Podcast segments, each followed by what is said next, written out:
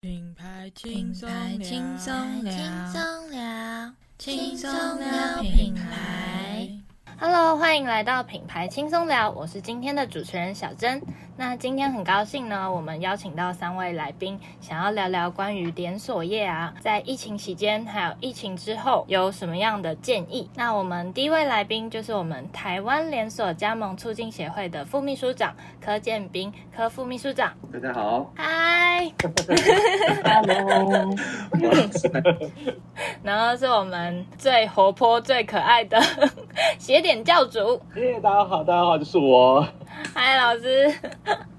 那最后，每一次都说自己是隐藏来宾的，我们中华品牌制造协会的理事长王福凯王理事长。各位大家好。这次啊，疫情就是很严重嘛。那我们接下来就是关于连锁业的一些疫情的建议啊，想要询问三位我们的顾问跟老师。呃，我首先我最想要问的是，现在疫情的期间嘛，有很多的店家有一些倒闭的情况。那想知道加盟业的情况还好吗？这个不敢说在连锁业的统计状况啊，因为现在大家其实都很辛苦。那我们按照这个劳动部它公告的数字啊，目前它在五月份，它现在是每周去统计一次这个。企业申请无薪假，它在餐饮业这边所占的比例。嗯哼，那我们知道，在五月中，应该说五月下旬之后啊，它大概每个礼拜从发疫情发生严重之后，一个礼拜新增了八百八十人次的企业释放无薪假。那其中另外还有百分之九十七等比，大概是在八百出头这样子，企业申请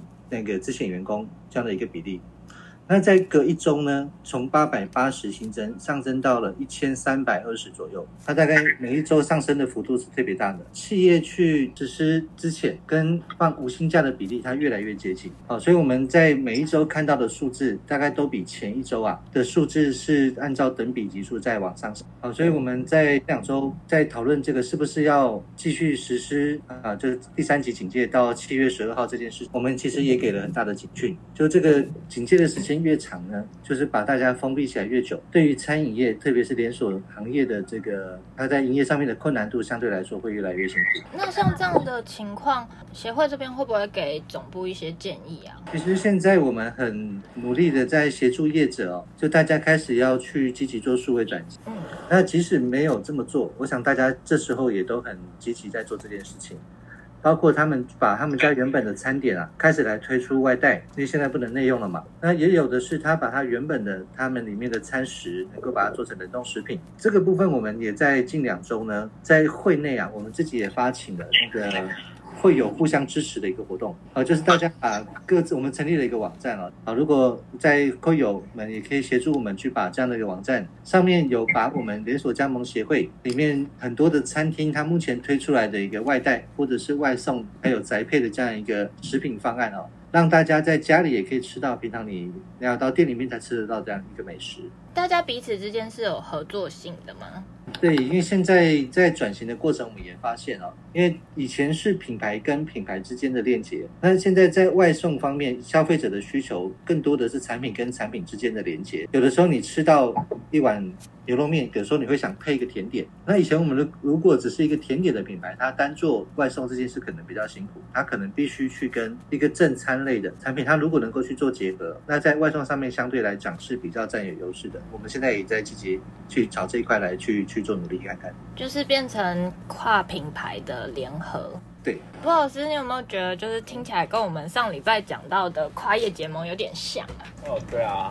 哎，那我们其实呼吁呃，就是呃，回到上一个礼拜讲的结果，其实我们会发现，就餐饮的在这部分，应该它受伤的还蛮重的哈。那因为呃，很多人他是在家料理嘛，好，那也就是说，他基本上不敢足不出户，那要么就是叫外食，要不然就自己做，好，这两件事情哈。那因为餐饮它起来规模比较大，它可可能呃伤害性会变更高。但是我其实还有一个呃连锁不只是吃嘛，对不对？其实有些连锁它可能会不会就在这时候反而获益？哦，这样可能要请教一下，对哦，因为餐饮是是明显可能受伤，那不晓得有没有获益的？在获益的品牌里面啊，哦，那我们尽量是以它的业种类别为主。对对对对，对。我们看到今天的报道，我们知道有一个知名咖啡啊，因为它原本就是以外带外送去把咖啡能够去送到家里面的这样一个市场，它是。有很多的店铺甚至没有内用座位。嗯嗯。啊，那这个部分相对于它受到这个禁止内用，它所造成的影响相对来说是比较小的。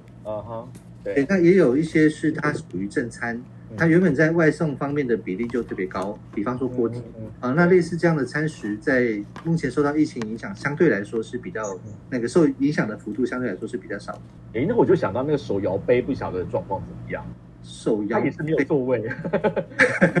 它也是连锁，也没有座位，对不对？这个按照地域性有很大的差别哦。我们我们曾经有一个会员跟我们分享，他在特定区域啊，特别是疫情刚发生的时候，他有疫情比较严重的区域，那连外送员都不敢在那个区域跑，所以即使他有外送，他不敢，他都没办法造成太好的业绩，甚至他那个区域里面的店甚至有暂时歇业的状况。哦，对。对，可是其他的在中南部啊，疫情相对比较缓和的地方啊，他们的店其实业绩甚至有成长，他们我们得到的甚至有成长百分之二十三的。哦，我我相信是啊，因为刚好现在这这阵子刚好又是天气比较热啊。那如果你今天那个疫情反而比较就是比较趋缓的状态的的地区的话，反而会帮助他们其实增加更多的消费。反正我哪里都不能去嘛，那我不如把放在我想要去做的事情。因为上一次我们在谈餐饮的时候，其实我们谈到另外一个就是也是没有店那个座位的餐食，就是那个。呃，那个盐酥鸡跟炸鸡，啊，对对对对对对，他们其实可能也在这里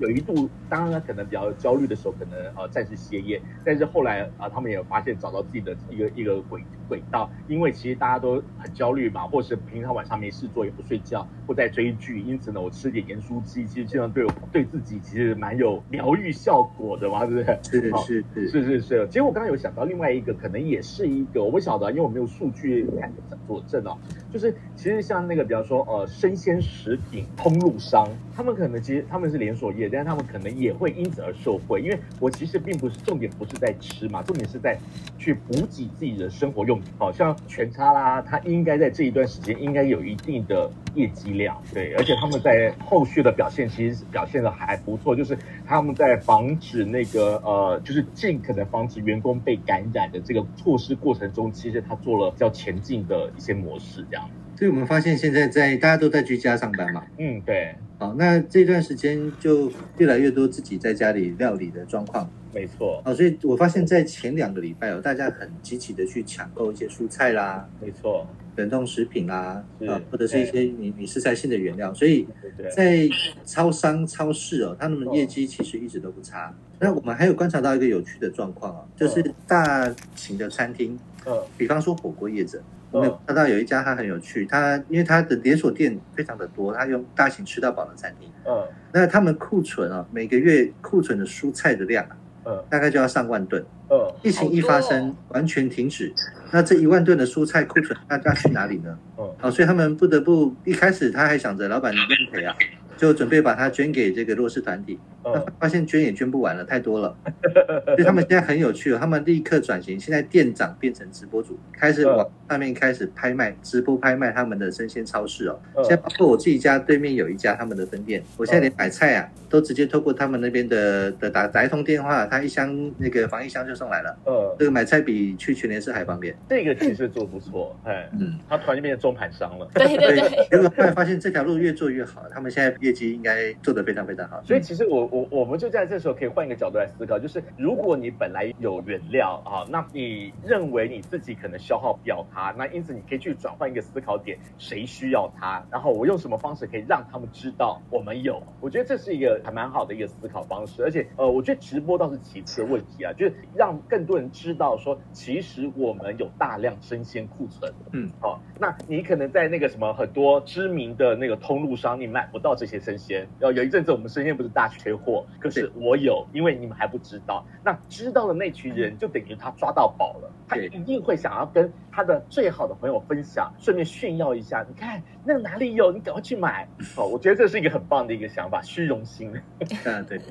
对。是我们观察到一个状况啊，就是在家里越吃越多，但不是说那个家里面煮的不好吃，嗯，总是你吃久了会吃腻。对，所以一开始我们发现，在疫情刚发生的时候，大家大家大家会去库存自己家里面的一些食材。那等到冰箱消化到一个程度的时候，你可能吃腻了，你不想再去堆放呃一样的食材的时候，你开始会去找一些餐厅，你平常你你开始怀念它的美味的时候，消费者的口味会转向的，他会上去，他想吃好，再就接着会吃好，他可能会吃巧，就不光只是吃饱。我们有一家那个我很爱吃的那个麻辣火锅，嗯，他在疫情发生的时候就开始推动他的外带包，嗯，啊，在家里一样可以吃到你爱吃的麻辣火锅，他们外在做的也是非常非常好。但我顺便补充一下刚刚副座柯副座这边的的内容，然后回应一下蒲老师，大家说手摇茶到底有没有比较业绩好？如果以呃今呃这两天公布的资料，就经济部公布的资料来看，其实手摇茶也是衰退。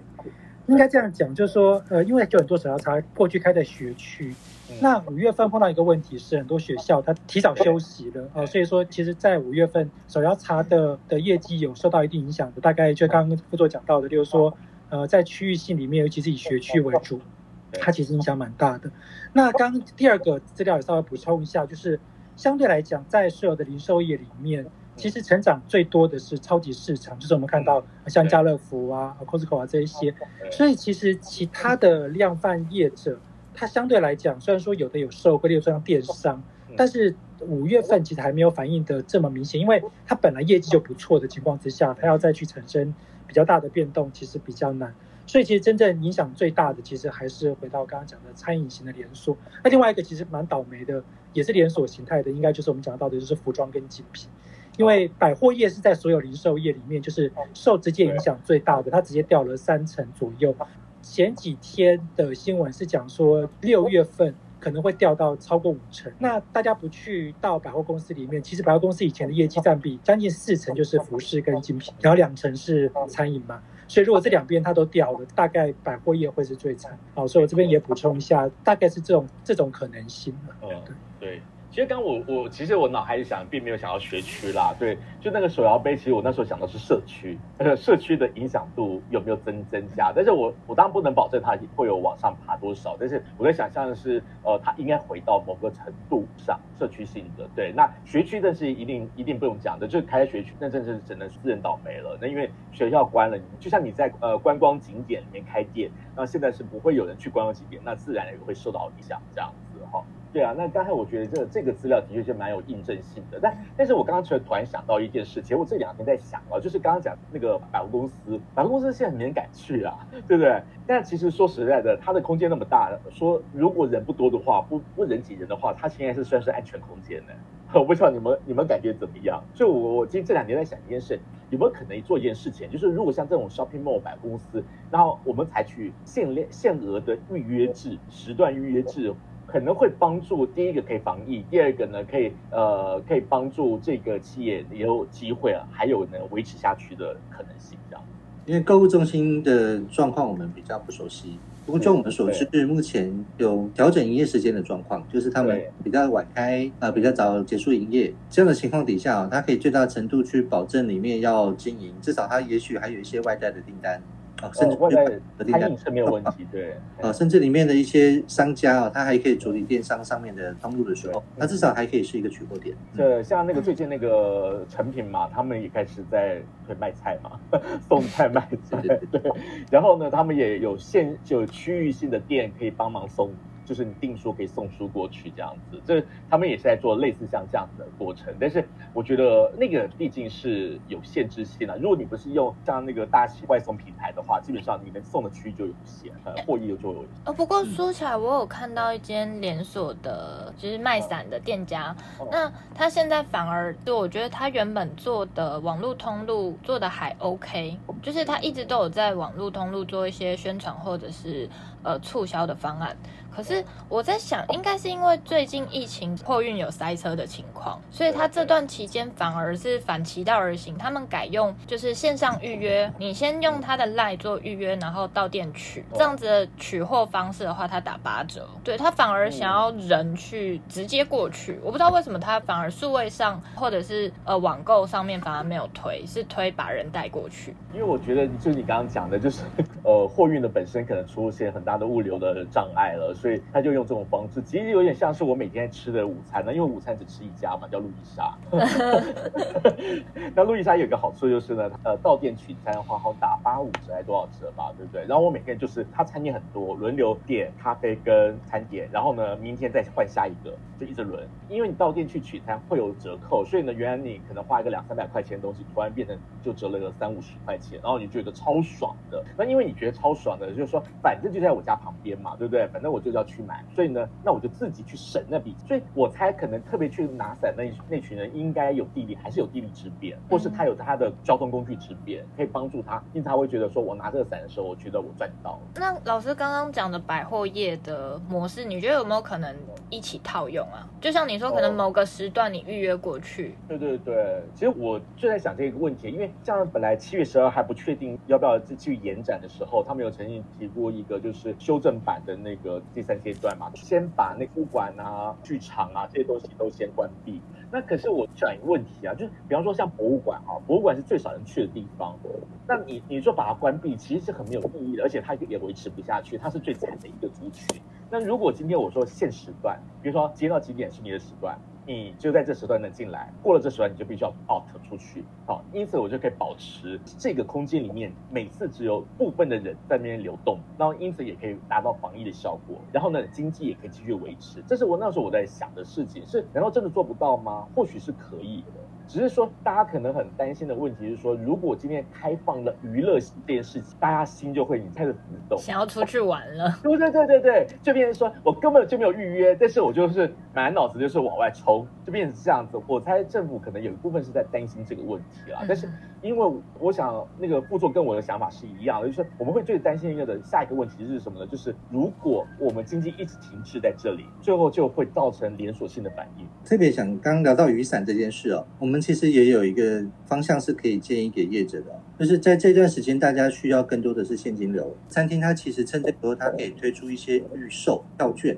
它去小餐点，在这段时间也是。可是，在这个时候，你订一个外送外带的餐点的时候啊，它可以去搭配着一些加价购，或者是说，你可以一次有买十送一。在过去，你也许不这么做，可是这样的一个销售方式哦，可以去把你原本的粉丝啊，在这段时间，也许他们愿意这么做的，呃，至少你可以多带一些现金流，可以保留在自己的的公司里面，它比较能够去因这一段时间的业绩大幅的下降。这是第一种。那第二种是我们在产品的组合面哦，就是你因为大量的外送平台上面去上架，那我们看到报道。疫情发生后的一个月里面呢，Uber 从他的合作商家大幅成长了百分之二十。我们也很多的会员打电话来，希望能够透过协会去找到外送平台的窗口，因为他说这个已经大塞车啊。就我们得到的数字是，应该说在一个月里面总共有八千家的商店要新增在他们的平台上面，那又要经过审查。好，所以到这一段时间，我们知道大概平均上去的速度大概几乎都要到两个礼拜，你才有办法被完成审查，上到他们的国家平台上面能够去做销售。这个部分也是现在的现况啊，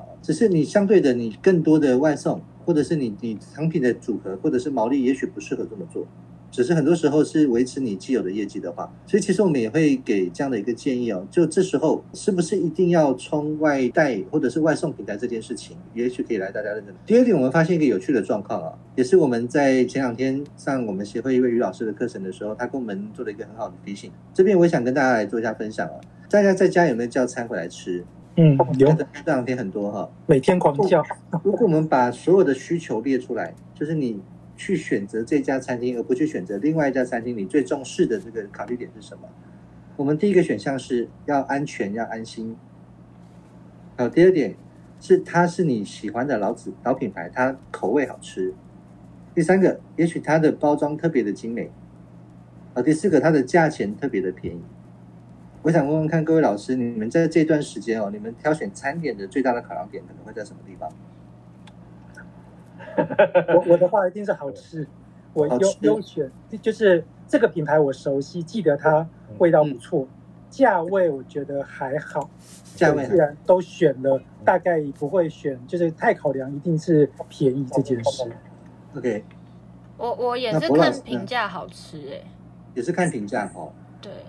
好，我们在上次的课程里面，我们现场的的视讯会议里面啊，我发现很多的老板他们大家都选了安全要安心，然后很多人跟我们分享哦，他叫了食物回家的时候呢，都一定要把它的外包装啊，那虽然它是已经包得很好了，对不对？你们现在回家会不会把酒精再重新喷过一遍？也也是会，也是会了哈。前两天我记得我买了一盒香蕉回来，然后我就把它的那个外面喷满了我的的漂白水啊，后来才发现这个袋子它不防水的，哦，对，很困扰。它另外一包受灾的是我的吐司，它一样的状况。嗯，好，那后来我们就发现哦，在这段时间，如果消费者他越来越在意的是这个食材或者是食物，他能不能够吃得安心？嗯，啊，那这个时候其实我们应该要去注重的，也许不是价格，对，也许应该是它在包材上面，我们需要去做点变化。所以我们就发现，我们台中有家业者很有趣啊、哦，他在呃四月初他就推出了一个，他可以把它原本的包材把它变成是易拉罐，嗯嗯，它原原本是一个像那个三八臭臭锅的一个纸碗，嗯啊，可是他把它变成是铝的，嗯，把它透过机器的话，你一个装好的食物呢，它现场就可以帮你封装，了回到家就跟开易拉罐一样，把它拉开来，你就可以去吃这个食物了。啊，我想整个在包装上面它有几个好处哦，第一个，你拿回家你要消毒它的时候，你不用担心你把它喷在上面会污染你的食物。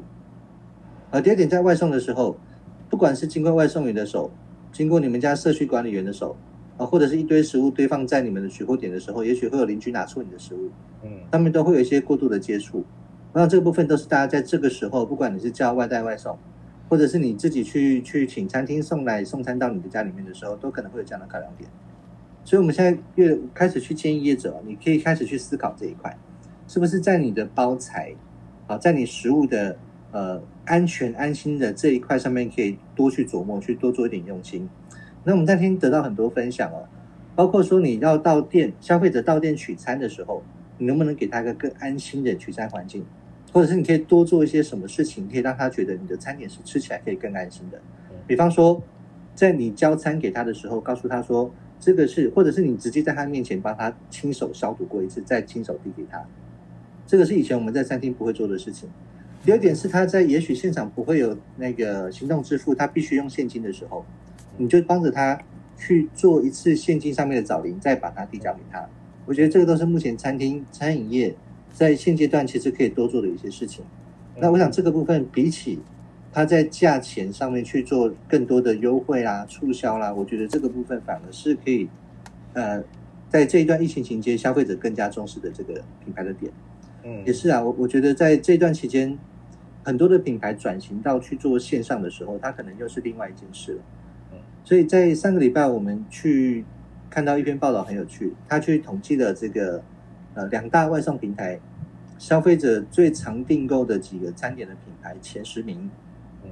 好，那我想这个时候就越来越清楚了。原本是实体门店在社区里面，消费者的选择，也许是今天礼拜有每天想吃不一样的。好，那。真的会因为品质啊品牌，我很忠诚的，每天我只吃这一家，哦，我不去选择其他家的这种消费者可能相对少数。好，那可是当你回到外送平台上面的时候呢，啊，也许你会发现说，越来越多人只吃他原本忠诚的那一家，啊，他只吃他原本啊，在这个方面，他可能外送平台上你就可以这个品牌啊，他去消费者的选择度就越来越明显了，啊，大家对于品牌的选择度是越来越高的，啊，这是目前我们发现的几个状况。我同意啊，就是基本上我会觉得说，对于很多人而言，他们在外送平台上，他们会会强化品牌的重塑性啊，所以呢品牌的塑造或品牌的宣传，变成我觉得就不能是放弃的那一块。而且我刚刚突然想到，傅若这样提到，我就突然想到一件事啊，就是之前我有个学生啊，他我忘记他是不是做餐饮，但是他就去买了那个什么那个呃，就是紫外线消毒的设备进来。要干什么呢？他要每天把所有他的那个从顾客那边来的钱都进行一场消毒。也就是说，如果今天我要找找钱给你，你每拿到那那个钞票或是铜板都是被消毒过的，然后制造你的安心感。就像刚刚副总你讲的，其实我觉得在这种这种方面的形象上，以及加强它的宣传，然后跟你的品牌产生某种程度的连接，我觉得对于呃就是你的这个品牌的立足点而言是更有好处的。我想问一下副总，呃，因为其实我们刚好也在看，就是最近很多人他其实因为疫情所以也失业了。那其实就有人问说，那现在看起来这个连锁业的大品牌的优势是比较多一点的。那其实有很多小的餐厅也是因为这一波就毕业了嘛。然后但是他们有一些什么设备啊，甚至这个整个店啊一起做一个租售的动作。那如果今天真的是有人想要利用这个时间，就是危机入市嘛？您觉得是？会比较鼓励他们是去做连锁的加入，还是说其实他们如果要是有熟悉的总单店，他们也可以去尝试看看？从你的角度来看的话，现阶段还看不太清楚。可是我们从去年疫情发生到疫情暂时缓和下来的这这段时间哦，我们发现失业率越高，创业的询问度越高，特别是在我们举办的加盟展里面。对，所以在去年我们发现疫情虽然升温哦，可是对于民众的创业的询问度反而是增加的。我想这个部分对于加盟或者是创业市场，它是一块其实可以被关注的事情。嗯，我觉得因为越来越多人可能你暂时也找不到新的工作。对，那或者是在餐饮业这一块，他们根据好像伊尼斯这边他们统计出来是在餐饮业啊，他们在一个礼拜内下滑就减少的那个职缺数，或是相对于制造业来说，它相对来说说是更多的。嗯，所以短时间在服务业这一块，你要去找到找到职缺，或者是你在制造业方面要找到职缺，相对来讲会比较辛苦一点。那这个时候，其实越来越多人会选择考虑他去做一个小生意。嗯，对，或者是现在开始大家很流行的这个网络创业，你要做电商。你要做直播，呃，在家里面就可以带货。我想这个时候反而是大家需求度越来越高，也是这样的创业机会越来越多的时候。因为我看到一些加盟总部，它蛮特别，就是以前的加盟就是，例如说可能要付一些加盟金啊、授权金啊等等，它现在反而变成，它还提供一些资金给这些加盟主。所以当然，我觉得这会变成说，是不是加盟总部其实如果是在可信度来讲，他们会比，就是说这个消费者他从自己本来是买东西爱吃，变成了去开店，但是他如果是去走加盟路线，会比较安全一点，会这样子觉得吗？或者是以现在这个环境来讲，风险的控管？对于创业者本身，你可以用。最低的投资的成本去加入一个品牌或者加入一个系统，能够投资金额越低，自己这样创业风险就越低。那当然，这个等于是总部愿意出资哦，去投资这个加盟主，跟你一起去分担风险。那我想这个是很好的政策。那我想这个部分也是相对证明说，这个总部对于他的店家或者他的品牌是相对有自信的。而他开出来的获利率、成功率相对来说是比较高的，他才可能这么做。嗯，这在我看看来就是股市的配股政策。哎，那副座这边我有看到，就是原本连锁加盟促进协会这边六月十七嘛，本来是有要做实体展的，然后延到八月了。我们现在有线上展，也跟大家宣传一下，就是我们现在有办加盟展，从六月十五号到一月中，就我们一直这个网站上面的展览是同时开放的。目前有五十几个品牌在线上，可以让大家来去做那个线上洽谈。那线上也可以预约哦，就直接可以在线上来跟他们做视讯会议的加盟洽谈。那那像这样业者有什么要注意的吗？那目前在实体洽谈哦，我觉得其实以前我们在加盟上面会建议更多的准备要创业的人，他可以去多比较一些品牌啊，或者是你可以在多方面去得到更多的资讯。那这个时间你没办法到，当然加盟展是最快的做法，因为我们把所有厂商集合在一起了嘛。你可以花一天两天时间去得到所有的资讯。那这个时候，也许你在网站上面慢慢去收集也可以，只是你要去跟对方洽谈的方式。我想现在大家应该这一个月越来越熟练使用视讯会议了啊。对，也许可以考虑跟他们就是在视讯上面做洽谈。只是你会比较少了几个，就是你第一个到总部这边来去做实地走访，啊，这个机会可能暂时没有。那我我也鼓励几个总部，他其实可以呃来去把这个部分，也许也可以把它打开来，就是把总部里面去做一个导览，甚至把它做成影片。呃，我想这是很多想要加盟你或者是想这个品牌的加盟主，他在呃做决策之前，他可能会做的一件。我我有看到就是线上展的那个你们网站的部分，我发现店家提供的资讯，如果我今天假设我想要加盟的话，总部这边给出来的讯息量落差很大，欸，有的总部给的就很完整，然后包含您刚刚说的可能实际影片，甚至是新闻采访影片。不过有的总部好像给的就会比较简单，例如他们官网平常用的照片啊，然后短数。这样对总部彼此之间会不会有影响？因为这个应该是我们第一次做，对业者也也是第一次，很新鲜。好，所以大家在所有转型的过程，有人走得比较快，那有的人可能还需要一点时间准备。我想这个部分它其实都是过程。不过我觉得在在未来哦，大家我相信会越做的越好。是是。那理事长对于像现在如果加盟业线上布展，你觉得我们如果是总部，我们应该要怎么样做比较容易吸引人在这段期间加盟？OK，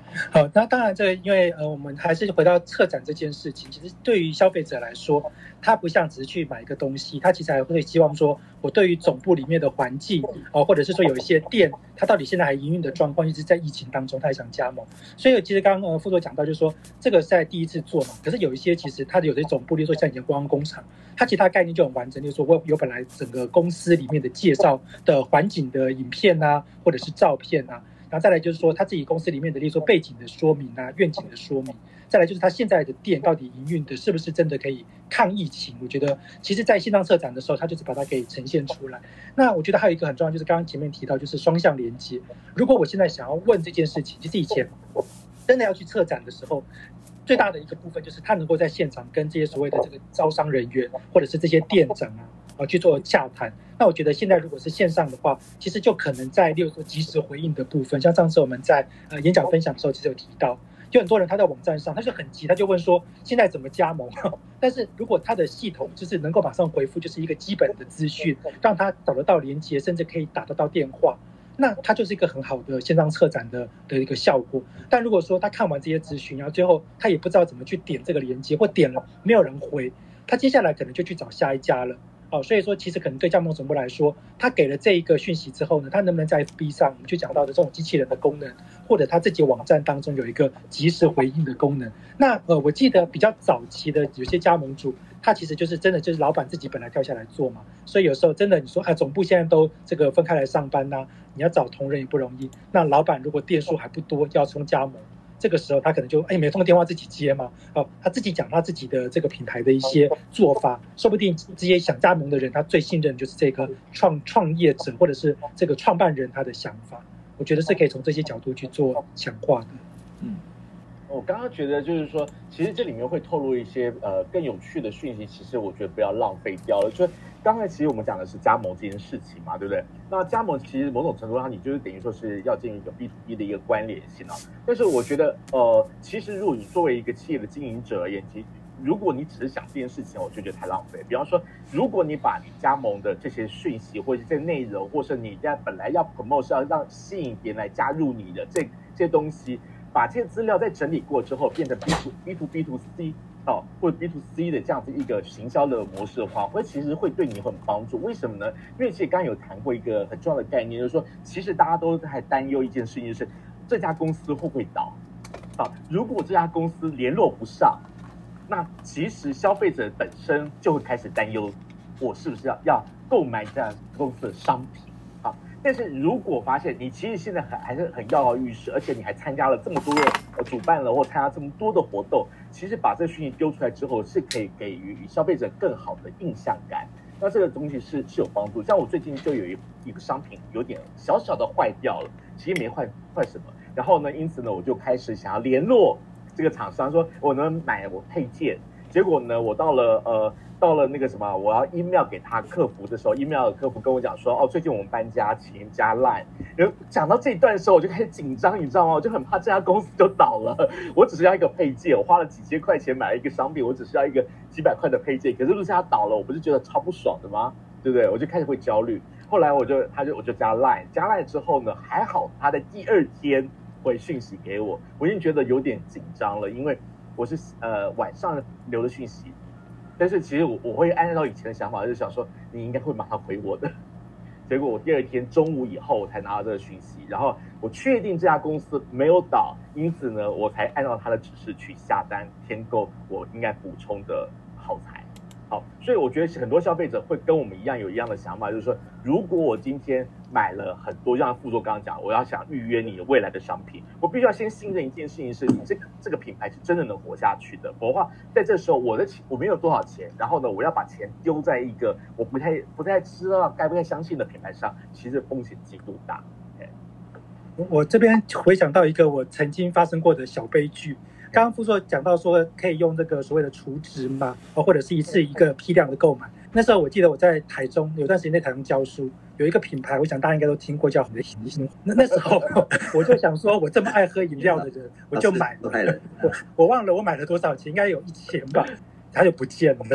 哦，所以我就真的觉得说，刚刚讲到就是说这个品牌信任这件事情，其实如果品牌越信任，我觉得它累积这种消费者。购买的意愿，就是说他愿意储值的动作就越高，那他越不信任，他就越害怕。说我今天我买，甚至连买一送三，那个那个东西会不会来，我都不知道。所以我觉得这个点倒是真的也还蛮重要的。对，所以从某个角度来讲，这个时机点不就是一个品牌大战的时机点吗？我我刚刚第一直觉的反应就是，我觉得老师的那个，他说你说他回很久这个东西，我超有共鸣的，因为现在有包含就是线上的那几个龙头，他们也都卡住嘛。然后变成他们的那个客服回应变很久，哎，他原本可能当天或隔天呢，现在都变两三天。可是，嗯，感觉现在这个时间信任的问题跟绩效的回复，它会很直接的挂钩，对吧？对。如果是这样子，对。如果在这个时间就是做数位转型的时候，所以我们要特别注意的，就是像这样绩效性的处理问题，还会有别的吗？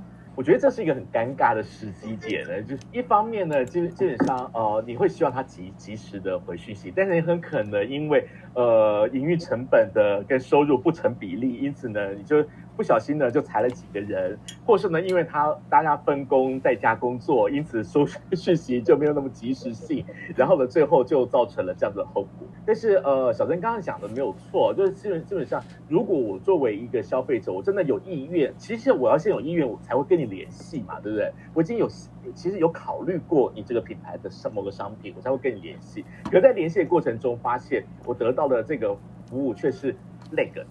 好，因此呢，我就开始对于这品牌的信任度开始大打折扣。所以呢，我觉得呃，其实刚刚讲没有错。我觉得这个是刚刚除了讲的呃品，就是品质的信任度、安全信任度之外，我觉得还有一个就像这样子的那个呃服务的信任度，这两件事情是变得很重要。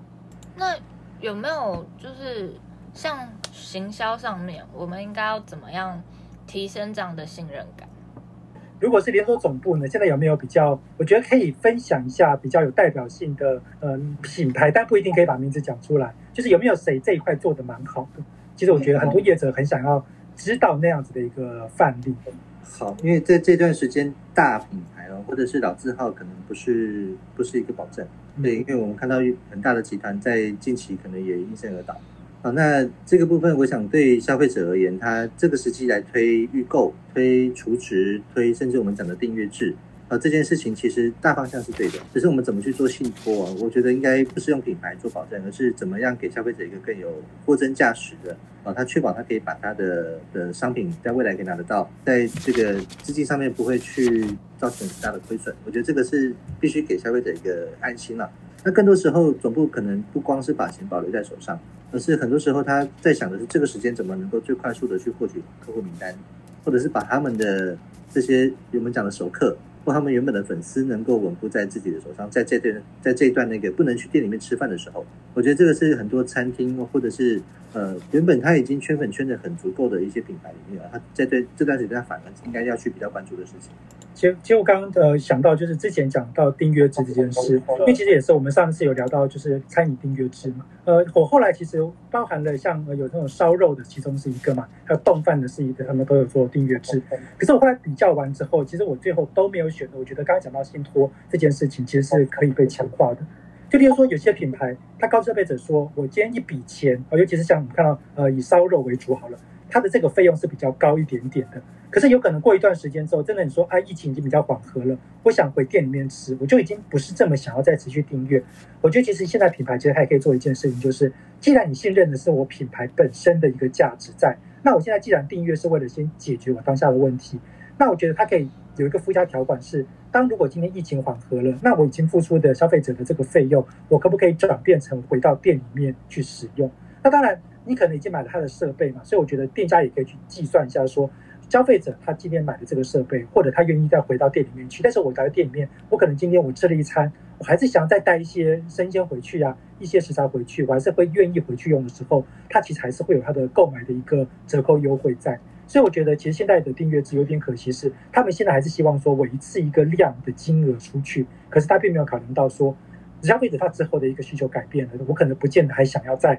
这么长期的订阅你的东西，所以他就会停滞。可是如果说他可以把这样的一个比较完整的服务的，我们讲到不同阶段的呃说明，可以讲得更清楚，甚至到底这家品牌可不可以被信任，我觉得这一点其实是一个重要关键。所以有人会说，为什么那个烧肉品牌要上市嘛？因为上市代表它至少可能可信度是会高一些的。我觉得这些做法都会让消费者的信任度可以拉高。不过这里面有个有一个问题，就是他当初要办要办这些活动的时候，他的预期本来期待想得到什么？因为如果我们今天把东把这笔钱，呃，消费者这笔钱拿去信托，等于说某种程度上，其实你的金流其实并没有因此而更活络，对不对？这反而其实就没有解决他原来金流这个问题。所以本来其实我刚才很期待，哇，呃，我可以解决我金流的断裂的问题。结果发现，哎，我拿去信托了，其实我的金流还是一样弱。啊，那因此我就必须要再找出新的方式来增加我的金流的流量。好，所以可能这里面我们必须要找到更多的有效的创意的方法，看能不能把金流这件事巩固进来。好，那呃，因为其实现在说实在的，大家很穷，但是大家呃，其实某种程度上对很多人来而言，他投资的钱不穷。哦，对，因为我们其实很很多人拿到了很多的，不管的是低额的贷款，或是拿到了很多的补助的钱。好，那。这对对对，这些而言，它其实很可能，我们可以考虑一个思考点，是不是能让他们呢用投资的模式来加入这进来？或许这是可以思考的方向。波老师刚刚讲到，就是如果信托之后，可能金流就会还是就是钱还是没有嘛。那还不在你手上，对对对，就因为可能他在信托公司或银行那边了。那所以我们其实应该还是要想办法增加收入嘛。嗯，对，就是对，刚刚没有讲没有错，因为一家公司能不能维持下去，最大的问题就是你有没有钱嘛。如果你没有钱的话，这家公司就势必要宣布倒闭。那你宣布倒闭，就会衍生一连串的各种问题，包括呃，所有人对你信任，或者跟你催债，或者巴拉巴拉一大堆。那我觉得那个它不只是一家公司的风险，那是整个社会的风险，那其实很危险。那像现在一。疫情期间有没有什么你比较建议的促销方式，或者是节庆？如果有什么节庆可以再让大家，对啊，因为最近仅只剩嗯父亲节吗？中元节、父亲节。我觉得现在有点有个状况是，大家觉得已经不寄望节庆了，已经已经上次我讲的是道德问题啊，那已经是道德问题，就是现在还过什么节啊？大家都已经水深火热，还过什么节？对，但是我我发现下一个阶已经进入下一个阶段，因为因为我们再次延期，所以呢，大家其实你知道吗？已经到了那种心死的状态。我我不相信有什么好过的节庆了，哦，就是我根本不想过这个节庆，反正就是这样子，我每天就这样子过了。可能也是这样子，我我没钱的还是要没钱啊，那投资赚钱的还是投资赚钱，就这样子，每个人过各自己的小天空，就这样子。哦，所以我觉得节庆可能并不是真正有效的方法，反而应该是要让就知道，如果我同时需要要花一笔钱在某一件事情上面，比方说你要你像我们家不煮饭，我们就一定要去吃外食，那你就要让我感觉到我吃你这家会更好。不管是刚刚讲的服务的好，或是安全度的好，或是什么信任度的好，都好，你要让我觉得好，所以我才决定把这笔钱放在你这里，然后定时去消费你。反正我也我能也离不开这个这个区域，对不对？那我能去的地方就那么有限啊，能定的参与就那么有限。那所以我来来回回就吃这几家，就这样子。然后呢，过完我两个礼拜的生活。对，解封呢？如果如果。像刚刚说预售或解封，然后刚像理事长讲到说，如果我们再加附加条款，就是解封后我们怎么调整这些呃预出金？那如果我们设定一个解封日，嗯，自己做一个节呢，这样会比较让消费者有期待感吗？你干脆要不要这样玩一个游戏？但是我知道政府不会让我们这么做的，就是来，我们来来买这个，然后呢，你后面还有一个附注，就是你预估几月几号解封，如果你预估的很接近的话，就可以打，就可以呃还你多少多少折的成本回 回到回到你口袋里。感觉这还是合法的吧？啊，这合法吗？这是赌博行为耶。就是我我要是我会这么做，比方说要是我好了，我我买了一年份，就是要买那个烧肉一年份。然后呢，我说九月二号啊，这一天会解封。然后呢，结果呢，我结果八月二十号解封，那还差一个礼拜。然后因此他可以还我九成的金额，我觉得嗯听起来还不错。如果你是当天的话，你还会得到大奖，嗯，好像还不错这样子。对啊，嗯、我当然我觉得我不不鼓励啊，因为我觉得这个时候做这件事情其实风险很大，因为会一定会有很多酸民他会在酸你，然后你可能会反而在这时候被炒臭。所以呢，我个人是不会把他的那个优惠，就是促销活动，这么摆明的，就是排出来。好，他应该是站在呃体恤你、便利你，因为你辛苦来取餐，所以我让你 让你打八折。但是说实在，你本来就该来取餐，不是吗？对，只是我说的这种话，让你觉得啊，听起来好安慰啊，好好。那我我我其实是为了打八折，但是呢，我觉得这不是。不是不是故意想赚这个什么灾难财，所以呢，我觉得支持。那如果解封后呢？怎么解封后？你说大家店里要做什么事吗？对啊，我们现在连锁业的话，如果它是大型的店的话，说实在，你更不用担心这个问题。那不知道你们有没有看那个新闻，就是还不知道要不要要不要继续延续到十二号之前。其实新闻有讲说，很多大型餐厅已经被订满了。就是我花电影，只要你解封，我就要去吃。所以呢，有餐有餐呃有餐有位置的知名的，然后呢，大家期望体验的这些餐厅，基本上不用担心，那大家一定会去。现在就担心的事情是，如果大家都去那边的时候，那现在解封之后，对于小小型的餐饮业而言是最大的危机，因为他可能好一场好一阵子他不会回来了。那客户做对，就是如果这些小型连锁业者啊，他们之后疫情开、嗯、就是解封的话，你会给他们什么样的建议保护自己啊？我我认为是这样哦，就是即使疫情解封，它要完全回到我们去年所追求的这个家庭文化，应该不太可能了。嗯，它可能需要一大段时间。那消费者的信心是不是会这么快的回到？那个过去我们这么大量的去去到那些餐厅去内用，我觉得这个要观望。当然，我觉得在立刻解封后，我觉得很有可能会带来一波这个报复性的内用潮。嗯。那有一些东西是你在这段时间可能心心念念你一定要去吃的，它拿回家煮就不是那个味道了，类似像刚刚讲的烧肉，对，它需要一些仪式感。所以现在有很多的餐厅，他甚至愿意帮你把那个鸳鸯锅租给你，让你带回家吃嘛。嗯嗯。他其实要的就是让你在家里可以享受的那个在店里面吃一样的仪式感。那这些东西是你在家里面就是外带。外送没有办法取代内用的地方，也许就是这个感觉。嗯，那我觉得在未来可能更多的餐厅，它不是每一家都是这么好的，马上可能会被面临这个报复性的消费性的餐厅，不一定。我觉得更多的餐厅可能要去思考的是，在之后可能回不去的情况底下，你怎么去把自己的外带啊，或者是外送这件事情做得更好。我举一个例子啊，因为一般的餐厅他们在做外送这件事，你又不希望跟呃，就消费者自己会跟你订。特别是在一些那个合菜性的餐馆啊，功夫菜，啊这些这样的餐点，那当然他也可以把你送回家。可是这样的餐点，他单送一份，他送到家里面，他可能又没办法经过冷冻，它是常温啊或者是低温配送的情况底下，那以目前的货运，它不容易做得到。嗯，所以现在在疫情这一段时间，我们还可以看得到，计程车目前是开放的啊，所以短时间你叫五五六八八可以帮你送啊。那大台北地区，我们看到有的业者是，只要你不是在那个郊区，哦，基本上大台北地区大概三百块钱可以帮你送到家。可是对于一个餐点，你你大概支付到三百块钱的外送费用，对店家对消费者也负担有点大。好，那这个东西它可能会被触及几块未来呃之前可能比较少的市场。这个时间可能大家接下来询问度会越来越高，就是做在呃团购这一块。呃，当大家都想吃这一块，那社区里面的团妈哦，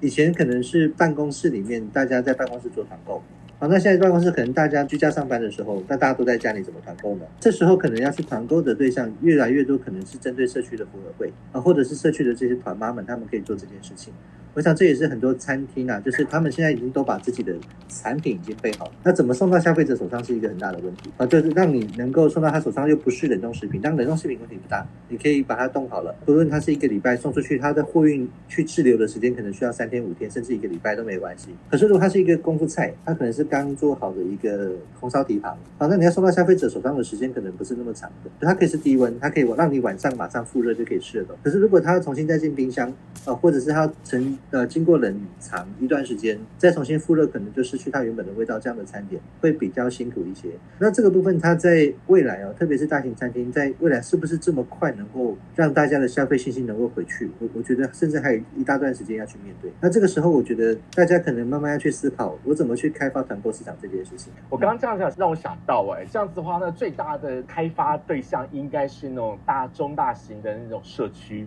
管委会，对不对？他们手上掌握了这么多名单。然后呢，这么多需求，我只要送到这一个社区，就可以把东西哇送到成千上万的用户手上。不是，你看，我们送一一箱的食物是三百块，是，可这个是一个社区送我，我从一样一个餐厅送出去到这个社区，我十箱一样是三百块钱。对，啊，对，其实这个东西它其实需要的是一个团购的力量。那怎怎么去带动这件事情？我想是大家接下来是需要，可能一些电商业者他可能慢慢会去思考这一块，只是他的单位必须是以以送货点来。对对对，有一个聚焦点，然后作为一个统筹。那像我们做做住老公寓的人就很倒霉啊，没有管委会，老师可以自己发起啊，在楼下都发送点赞，加起来也不就是八户人家，好不好？八户人家分三百块也蛮贵的。就让我想到以前在学校的时候，那个班上同学要订鸡排嘛，一个一个去买会不会抓包？所以就会派一个同学去，然后那个同学就收一个人十块钱，然后去了之后，那个鸡排加奶茶之后多收那十块也无所谓。所以其实我觉得刚刚那种社区型的其实是蛮重要的，而且它不是那种生鲜的那种团购，就是店家刚做好的新鲜料理，它就能够马上送到这个社区去。我觉得其实是很多的区域型的餐厅很需要的一个机会，只是说他怎么去找到这个粽子头，我觉得是可能变成这些店家有没有能力去开发的一个差异性。这个它其实也会搭配到系统的问题哦。以前团妈我们只对一个人结账，那钱是先汇给团妈，餐厅只对团妈去要钱，对吧？好，那这个部分有没有可能就像以前我们在校园买书好了？嗯，对，因为学生我们新学期一开，我们都要大家都要去团购那个教科书嘛。好，那是不是有这样的系统哦？我我们知道在。那个国内最大的做教科书的校园里面的那个图书书店啊，他目前就开发了这个系统。那现在不用去全部把钱一定要汇给教授了，啊，或者一定要汇给班代，不一定，他可以大家各自在上面结账，嗯，那各自去取书啊，或者是他可以不同的点让大家送到那个地方之后，他各自把它取走，那就不需要经过那个团购的人去做交货或者是交付现金的这的这个动作。我想这个系统上面支持也很重要，而且这个就解决我们刚刚的难题了。他等于就他就可以，因为要团购就必须要先预付。预付的话就增加我们的现金流，就跟简直刚好我们没有办法解决的难题。对，目前我们餐厅也应该说连锁总部目前的困境也刚好卡在这个地方。嗯，因为我刚刚把了一个网址哦，就是目前我们去会诊了很多我们的会员啊，嗯，把他们的那个目前已经。在这段时间，赶快把它成立好的，他们家的餐点，他们都已经做了网站，上面都有购物车可以买。那问题来了，就我我要怎么把这些订单能够推播到消费者手上，让他们真的能够下单来订？我怎么把流量导进来？这个是大家现在目目前遇到最大的困难点。对，在网络上怎么去投放广告，让自己家的订单能够成长？这个部分对餐饮业者在过去真的很陌生，因为他们不是零售，和他们做经营电商这件事真的比较陌生一点。嗯嗯，这需要很长的学习跟摸索。是的，对。我觉得听起来真的很多完整的新的建议，很谢谢顾问，然后老师这样。那我这边就帮我们今天的呃会议做一个简单的小总结。